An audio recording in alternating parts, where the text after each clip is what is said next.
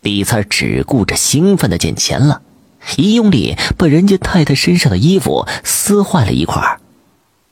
李三开始仔细观察起这位太太，不愧是有钱人家的太太，现在已经死了，看上去还是那么风韵犹存。虽然年龄看上去有四十出头，整个身子看起来确实挺丰满的。看着看着，李三儿就动起了邪念来。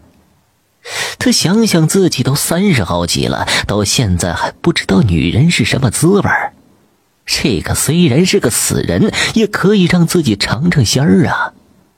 他摸了摸女人的手，虽然冰凉，但是滑嫩。随即，他褪去女人的一身衣服，眼前的一片雪白让李三儿觉得头晕眼花，心跳加快。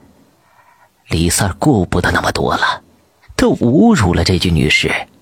觉得有着前所未有的快感。完事之后，他拿着女人陪葬的钱财跑了。他跑去当铺换回了好多的钱。因为这钱来的容易，花的也随便。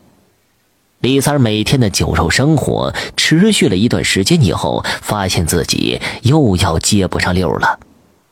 饿上几天的李三又将目光放到了死人的坟墓上。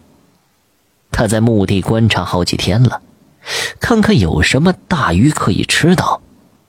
等来等去，终于等到一座新下葬的尸体。李三半夜又要动手了。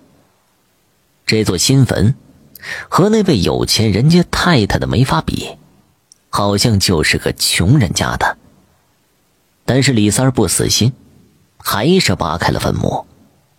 这里面葬的依然是一个女尸，而且还是个如花似玉的大姑娘。